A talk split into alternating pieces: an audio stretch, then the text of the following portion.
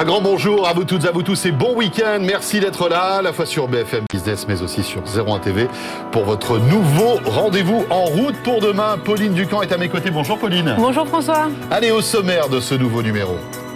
Est-ce la fin de la course à la vitesse? Pollution, sécurité routière, l'automobile serait-elle en train de ralentir Julien Bonnet sera en plateau avec nous pour décrypter cette nouvelle tendance de fond?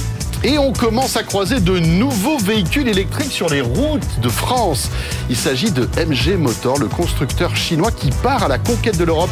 On en parle dans quelques minutes. D'un petit SUV électrique à l'autre, c'est l'un des modèles les plus attendus de l'année, la Tesla Model Y. Dimitri Charetis a bien entendu déjà pris le volant. C'est l'essai de la semaine. Et bien voilà, c'est le menu de ce En route pour demain. Merci d'être là avec nous comme chaque week-end.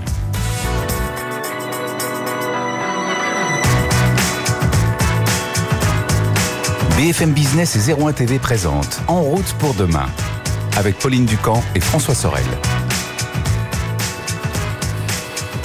Et je vous rappelle que vous pouvez retrouver euh, ce rendez-vous euh, tous les week-ends à la fois sur 01 TV mais aussi sur BFM Business, à la radio, à la télé. Si vous êtes passionné par toutes les, les nouvelles mobilités, euh, voilà un rendez-vous qu'il ne faut pas manquer. Et notre premier invité que vous connaissez, bien sûr, il s'agit de Julien Baudet, journaliste à BFM Business. Bonjour Julien. Bonjour François. Bonjour, Pauline. Et alors Pauline, on va parler avec Julien eh bien, de ce changement dans notre manière de conduire aujourd'hui. Euh, on parle plus de forcément de vitesse. Absolument, c'était pourtant l'un des marqueurs du progrès technique depuis pratiquement bah, l'invention de l'automobile, c'était de se déplacer toujours plus vite. Alors ça marchait aussi pour les trains, pour les avions, mais c'est un objectif qui paraît aujourd'hui de moins en moins dans l'air du temps avec les problématiques à la fois de sécurité routière, de pollution. Alors Julien, est-ce qu'on peut dire que dans ce contexte, ça marque en fait la fin de cette course à toujours plus vite, la fin de la course à la vitesse et à la quête de déplacement bah, toujours plus rapide d'un point A à un point B? Oui, on sent qu'il y a un changement là dans l'histoire récente. On, dans l'automobile particulièrement, on avait vraiment cette quête euh, de la vitesse. C'était euh, dans le discours des grandes marques, toujours lorsqu'il y avait un nouveau modèle. Euh, Les 0 à 100, la vitesse max. Alors, oui, c'est vrai qu'on garde quand même cette histoire du 0 à 100, notamment dans l'électrique, qui a cette capacité d'accélération assez phénoménale. Mais c'est vrai qu'on a quand même un, changement peut-être dans la philosophie de voir les choses, c'est comment se déplacer le plus vite possible. Ça, c'était historiquement comme ça. Et on va de plus en plus vers comment se déplacer le mieux possible, avec la meilleure efficacité énergétique.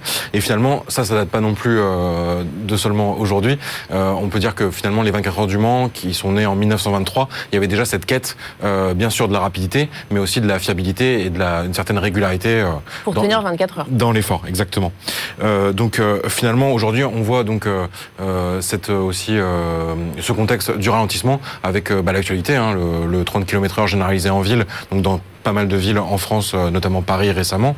Euh, on l'a aussi bien sûr avec euh, la réforme du 80 assez récente sur le réseau national. Le débat sur la vitesse sur autoroute qui a été soulevé exactement, il y a voilà, jours. qui revient régulièrement hein, maintenant depuis quelques années. Est-ce qu'on aurait intérêt à passer de 130 à 110 en vitesse maximale sur autoroute dans des pays voisins, la Belgique notamment, c'est de la réalité de, de, mhm. depuis quelques années.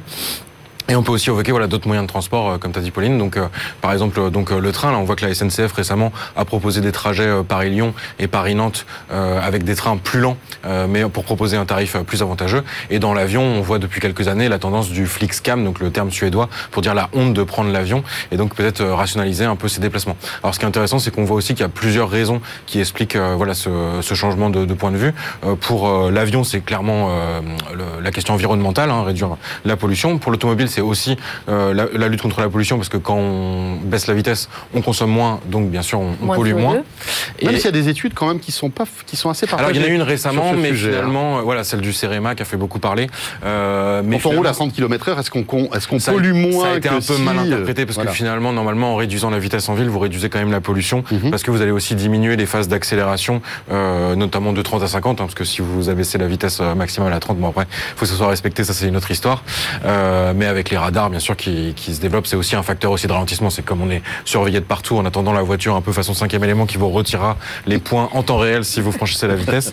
ça va arriver, ça, un jour. Hein. Ah c'est sûr, c'est sûr, François. Et dans le discours des marques, ça commence à se concrétiser. C'est-à-dire que Volvo a été un des premiers à annoncer qu'ils bridaient volontairement leur véhicule dans cette démarche de sécurité, parce que finalement, réduire la vitesse, euh, c'est aussi réduire le risque d'accident. Notamment Anne Hidalgo, qu'on pouvait attendre sur le terrain de la, de la pollution, elle a plutôt insisté, euh, donc la maire de Paris, qui est candidate officielle à la, président, à la, l'élection présidentielle pour 2022, finalement, elle a plutôt axé son discours sur la, la partie sécurité. Et donc ça, Volvo, c'est typiquement ce qu'il cherche à, à, créer avec cette annonce du bridage à, à 180, c'est plutôt de réduire le, le risque d'accident très grave. Et, et récemment, Renault a aussi fait un peu le buzz comme ça, en annonçant qu'ils allaient aussi brider leur véhicule à 180. Et alors justement, ce bridage, il intervient aussi sur des voitures euh, électriques parce que finalement, ça va permettre, qui dit euh, rouler moins vite, dit aussi euh, une autonomie préservée sur l'électrique. C'est ça. C'est qu'en fait, historiquement, sur les voitures électriques, il y a toujours eu un bridage électronique de pratiquer. Le, raisonnement, il est assez simple. C'est finalement, moins on va vite, moins on va vider la, la batterie. Oui, parce que le rendement n'est pas le même, hein, bien évidemment. Exactement. Et donc, sur une Renault Zoé, par exemple, j'ai regardé l'actuelle là qui est en vente. Le bridage, il est de 135 ou 140 km/h selon les versions. ça n'empêche pas d'être la voiture électrique la plus vendue l'an dernier en Allemagne, mmh. alors que c'est un pays qui a encore des autoroutes à vitesse illimitée, et un modèle allemand, la Volkswagen ID3, qui a plutôt une vocation de citadine polyvalente, un peu façon, euh, euh, enfin berline compact, euh, façon Golf. elle, elle est bridée à 160 km/h, alors que c'est bien une voiture allemande conçue a priori pour pour aller vite. Mais finalement, le contre-exemple de la voiture volontairement lente pour diminuer sa consommation, c'est peut-être Tesla qui a lancé le Roadster en 2008 et la Model S en 2012, avec cette idée de rendre sexy électrique, pas seulement par le design, mais aussi par les performances. Oui, par les performances sportives. Voilà, c'est ça. Mhm. Et on en revient à ce fameux 0 à 100. Donc euh, Tesla, ça a été une des premières marques à proposer un 0 à 100 entre guillemets accessible parce que euh, concrètement, à partir de 2012 et peut-être les versions quand même un peu plus performantes 2014-2015, vous aviez une voiture qui était capable de faire un 0 à 100 en 3 secondes à moins de 100 000 euros, alors que jusqu'ici c'était réservé à des supercars à plusieurs centaines de milliers d'euros, voire des millions. Et aujourd'hui, cette course à la performance, elle continue un peu chez Tesla parce que c'est un peu leur marque de fabrique. Donc là, ils viennent de sortir aux États-Unis et on, l'attend avec impatience en Europe euh, dès l'an prochain la, Tesla Model S version très performante, donc la Plaid. Euh, c'est comme ça qu'on prononce euh, en anglais. Ça s'écrit Plaid. Et, et, finalement, là, on, passe encore à un cap supplémentaire parce que le 0 à 100, il est annoncé en deux secondes une. elle vient de battre le record. faut faire attention au torticolis. Ça va décoiffer. Hein. Oui, alors là, c'est ça le coup du lapin. Faut, faut se méfier. Mais et là, elle vient de battre le record sur le, le célèbre circuit du Nürburgring, donc pour une voiture de série électrique et elle a devancé une certaine euh, Porsche Taycan, donc la, première sportive électrique euh, de la marque allemande. Oui, parce que je crois que les performances de, la, de cette Tesla, c'est 330 km/h. En fait. Oui, alors c'est annoncé et là j'ai regardé sur la vidéo du Nürburgring, euh, c'est pour l'instant la vitesse max qui a été constatée sur ce modèle, 270 km/h. Ce qui est déjà pas mal. Donc là, il n'y a pas de bridage, on va dire. Hein. bah, le bridage, il serait à 323 officiellement d'après Tesla. Oui, ça va, ça va. On, va s'en sortir, on ne sera pas dépaysé. va s'arracher les cheveux quand même. Exactement.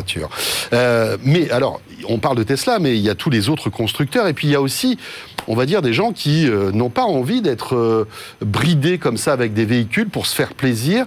Euh, est-ce que ça veut dire que les véhicules allemands vont aussi brider, enfin les constructeurs allemands vont aussi brider leurs véhicules, à ton avis? Oui, je pense que de toute façon, on, est quand même obligé de garder ce bridage pour des raisons aussi de comportement du véhicule. Et encore une fois, sur cette question de la batterie, hein, mhm. on est content d'avoir la dernière Porsche Taycan qui, est magnifique, mais c'est quand même bien si on peut rouler un certain nombre de kilomètres avec. Parce qu'à 300 km/h. Il y a sa cousine de. On n'a pas beaucoup d'autonomie. C'est ça, ça descend assez vite. Et on a sa cousine, euh, voilà, l'Audi e-tron GT euh, de la marque euh, cousine, qui qu'on a déjà pu découvrir dans l'émission, qui a aussi un peu cette philosophie de sportive électrique. Et là, on voit que toutes les marques allemandes y passent. Hein, au salon de Munich, il y avait notamment BMW qui a lancé sa, sa berline i4, mhm. donc qui est vraiment le début. C'est la première badge M, donc M c'est le badge sport chez BMW, et c'est la première voiture 100% électrique badge sport. Il y avait bien sûr la i3 qui avait eu une version un peu sportive, mais la i3 de BMW, ça reste quand même une voiture plutôt citadine, donc euh, ça, ça, renvoyait pas vraiment cette image. Et, en fait, les, grandes marques de, sport vont passer, je pense à Bugatti, Alpine, ça va devenir des marques 100% électriques, donc il va quand même falloir concilier les deux. voilà, donc on peut dire un peu Cocorico, bien sûr, avec euh, Bugatti qui appartient au groupe Volkswagen, mais quand même une marque euh, alsacienne et française, et, donc qui a en ce moment voilà ce changement un peu de, de, structure, mais c'est passionnant parce qu'en fait elle va être associée à Rimac, qui est une jeune, une jeune marque croate qui s'est justement construit sur euh, des supercars électriques. Et donc, il y aura un trio un peu qui va être constitué avec euh, Porsche, euh, qui va être à la tête mm. de la co-entreprise Bugatti Rimac.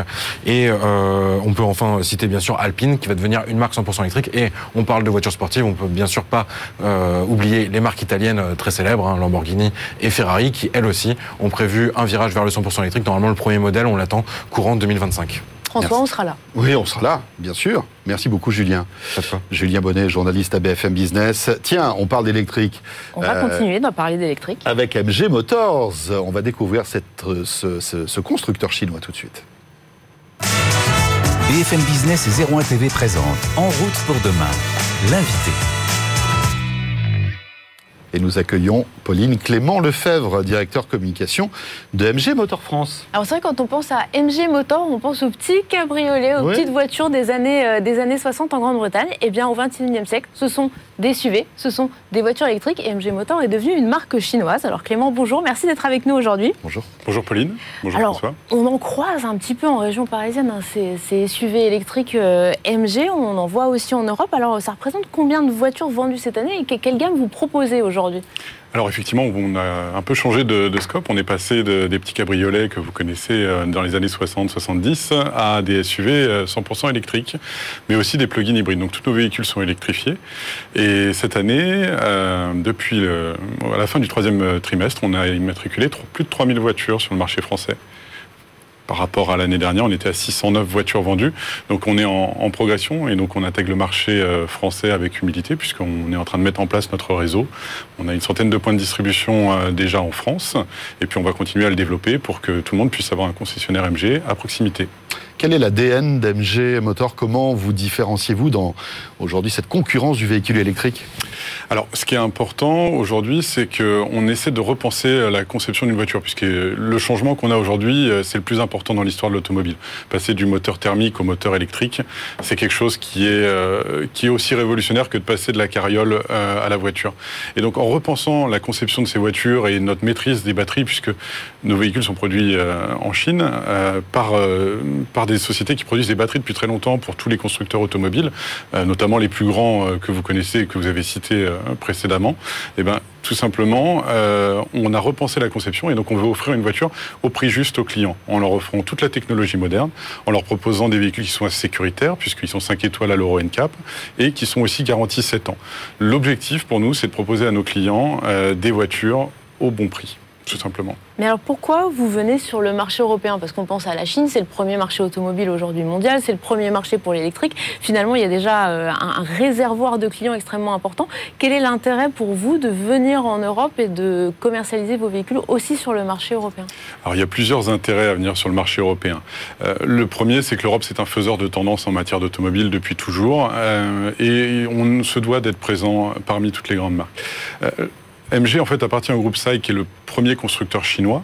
Euh, le marché chinois est immense, ça fait plus de 20 millions de voitures par an, euh, c'est plus grand que l'Europe, mais l'Europe reste un marché extrêmement important en termes de volume, parce qu'on est autour de 15 millions de voitures par an sur les bonnes années. Alors effectivement, l'année dernière était un peu particulière, mais euh, il y a une place à se faire. Et aujourd'hui, beaucoup de constructeurs, en fait, ont leurs prix qui ont augmenté et euh, beaucoup de clients se sentent délaissés par le marché du véhicule neuf et ne se sentent plus euh, aptes à rentrer dans ce marché-là.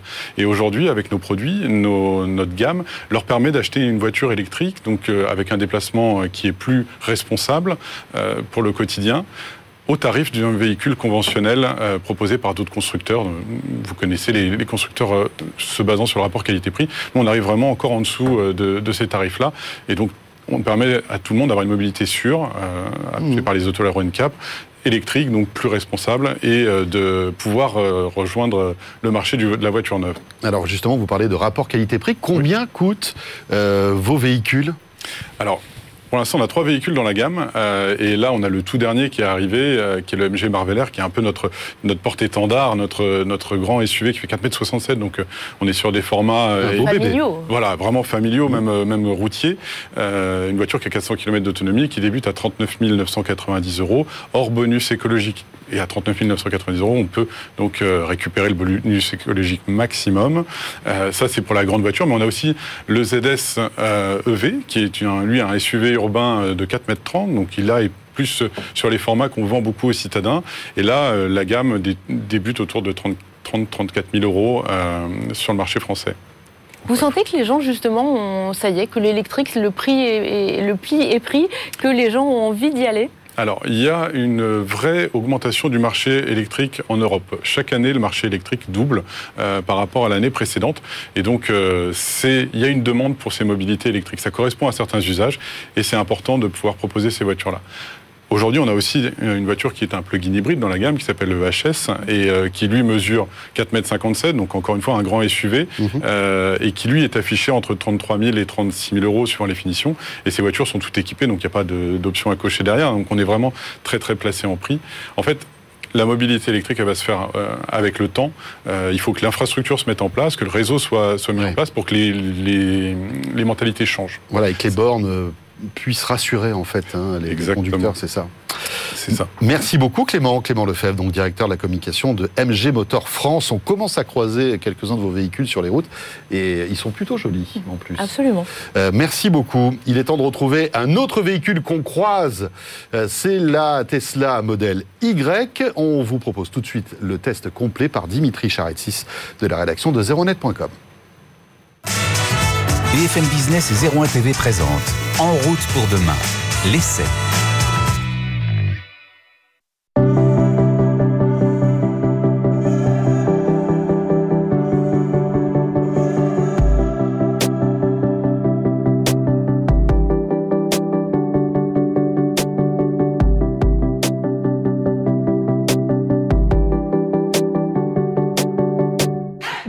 Voilà deux ans qu'on l'attendait, elle est enfin là, c'est la Tesla Model Y. Et pourquoi on vous dit deux ans? Tout simplement parce que cette voiture-là, ce SUV, ce petit SUV de chez Tesla, eh bien ça fait deux ans qu'il roule aux États-Unis. Nous, pauvres Européens, on a dû attendre un petit peu, mais enfin, enfin, il est là. Esthétiquement, ce qui saute aux yeux, c'est que ce modèle Y ressemble vraiment énormément à une Tesla Model 3. Pourquoi? Eh bien c'est tout à fait normal. Elon Musk et Tesla ont voulu faire de ce modèle Y une version SUV de la Model 3. Et c'est pas anodin euh, bah, si, si, les voitures se ressemblent autant.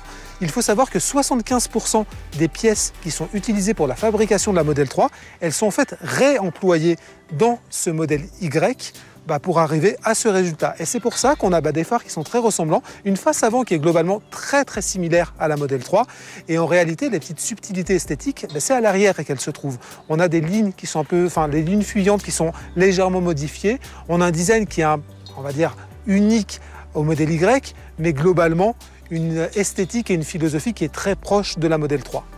La grande différence avec la Model 3, c'est évidemment la taille, l'espace à bord. On a énormément de place à l'intérieur de la voiture, notamment sur les sièges arrière. L'autre grande différence esthétique avec la Model 3, c'est en dehors évidemment de ce toit en verre plein, en une seule pièce, bah, c'est le haillon. Ici, on a un haillon comme sur les, certaines compactes, mais qui ouvre sur un énorme coffre, 854 litres. Et surtout, là aussi, petite touche technique, technologique du côté de chez Tesla. Pour abattre les sièges, on a juste ces petites touches. Et évidemment, c'est automatique. Une précision utile, ici en test, nous avons la version grande autonomie, c'est-à-dire l'une des deux versions qui seront disponibles en Europe.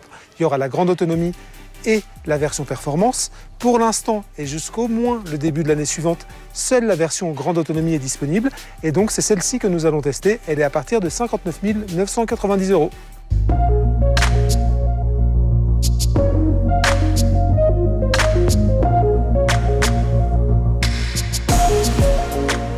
Si vous trouviez déjà que l'extérieur de la modèle Y ressemblait beaucoup à celui de la modèle 3, vous n'allez pas être déçu avec l'intérieur, tout simplement parce que bah, c'est un copier-coller de ce qui existe déjà sur la modèle 3. On a le même écran de 15 pouces central, qui est très très agréable à utiliser, et on a aussi le même intérieur, c'est-à-dire les finitions bois, les imitations bois là sur le côté, la console centrale avec le double, le double chargeur à induction pour les téléphones. On a quatre ports USB-C, deux à l'avant, deux à l'arrière pour les passagers à l'arrière. Bien évidemment, côté OS, c'est exactement ce que propose Tesla sur ses autres modèles. On a la dernière version de Tesla OS. Donc du coup, on a des choses qui sont plutôt connues sur euh, Tesla OS et qu'on a déjà vu notamment sur le test de la modèle 3. On a par exemple bah, évidemment l'autopilote qui est sur le côté gauche, la navigation à droite qui est très très bien faite, tous les raccourcis pour ouvrir, fermer le coffre à l'avant, à l'arrière, et nouveauté de ces dernières semaines, c'est la fameuse Toy Box qui se trouve juste à droite du divertissement et qui permet d'avoir accès bah, là aussi à des applications plus ou moins utiles et surtout moins utiles.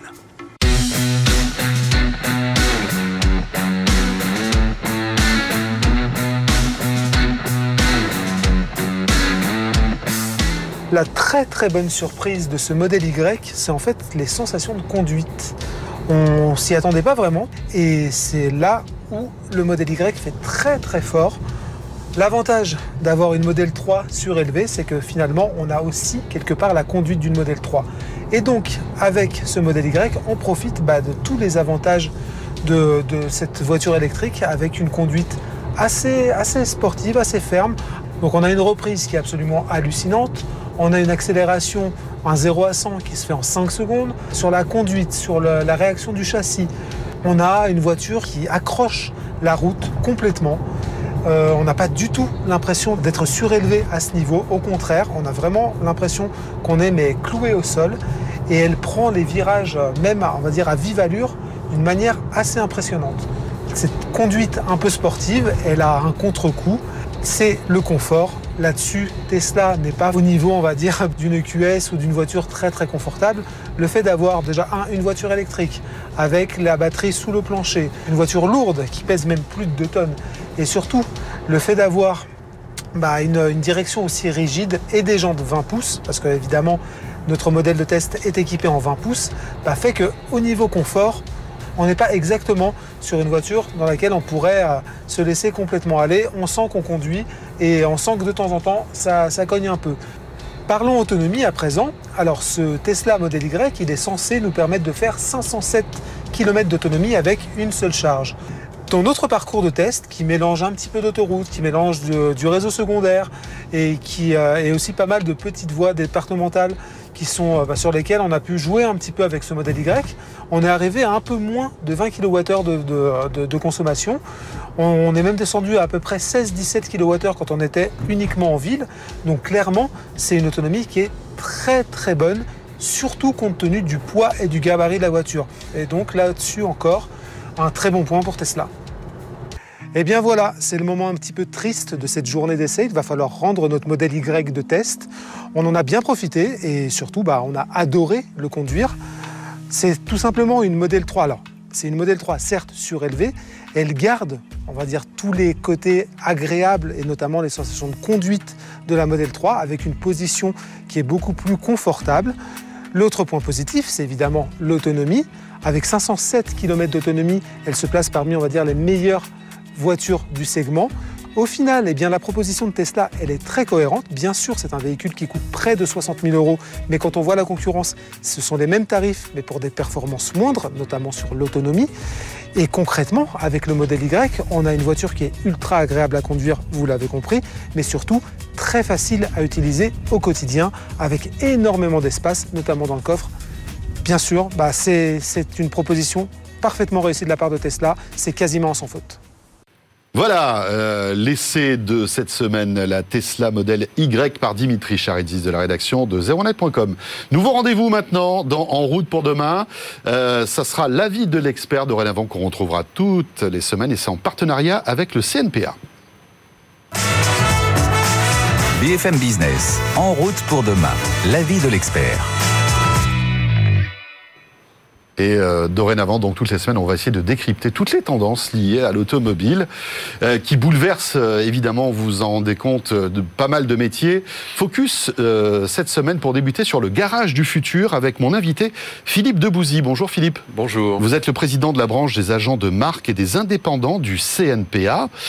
et on va évoquer avec vous un métier qui est en train de se transformer. C'est le métier de garagiste. Vous-même, c'est votre métier depuis de très nombreuses années, hein, de père en fils, hein, et, et vos enfants, euh, évidemment, euh, sont là pour assurer le futur, mais on, le voit, le garage du futur ne sera pas, c'est sûr, le garage d'aujourd'hui. Il évolue avec, entre autres, l'électrique, entre autres, on est d'accord. Oui, on est d'accord. Mais je suis toujours un peu provocateur parce qu'en disant que le véhicule, en gros, il a 100 ans. Et que nous, service après-vente, on s'est toujours adapté par rapport à ce qui se vend sur le marché. Donc il n'y a pas de raison qu'on ne change pas et qu'on n'évolue pas. Mais ça sera une évolution, ça ne sera pas une révolution. À quoi va ressembler, à votre avis, le garage du futur? Est-ce que vous, avez, vous arrivez déjà à l'appréhender? Oui, euh, je pense qu'il sera un petit peu schizophrène, c'est-à-dire qu'en fait, on aura l'ancien parc qui va durer très longtemps encore euh, à entretenir. Donc les voitures euh, thermiques Les voitures classiques.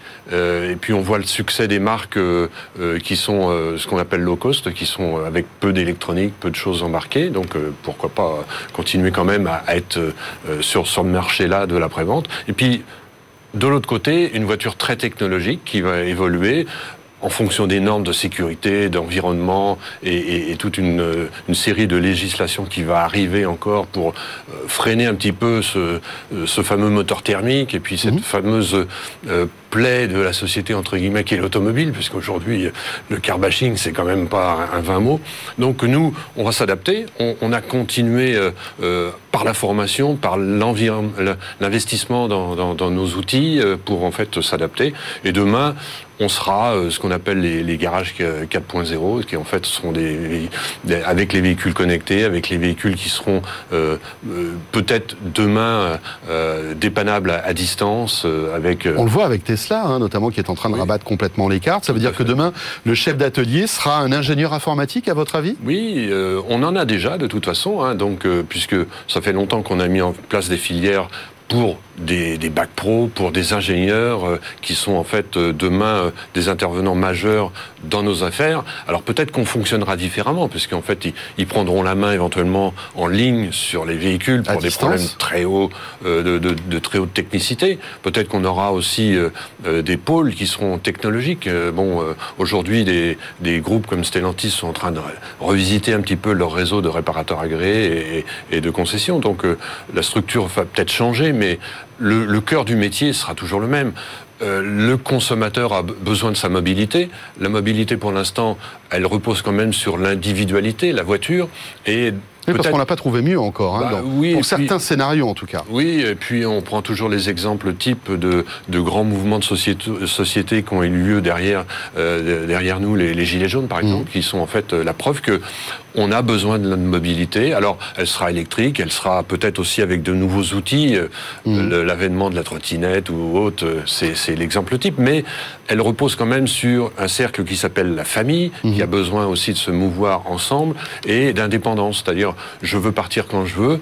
Et la Covid a, bien prouvé que on redécouvre les, vertus de, euh, de, notre pays pour faire du tourisme, pour ses vacances, et, et on passe par l'automobile pour ses loisirs aussi. Donc en fait, c'est pas fini.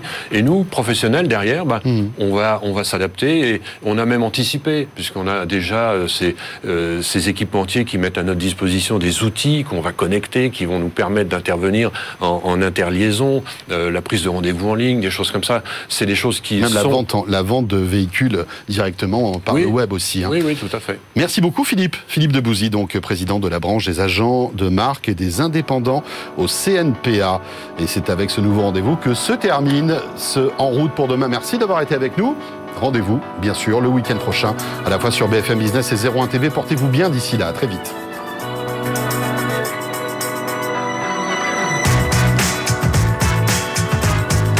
BFM Business et 01 TV présente En route pour demain avec Pauline Ducamp et François Sorel.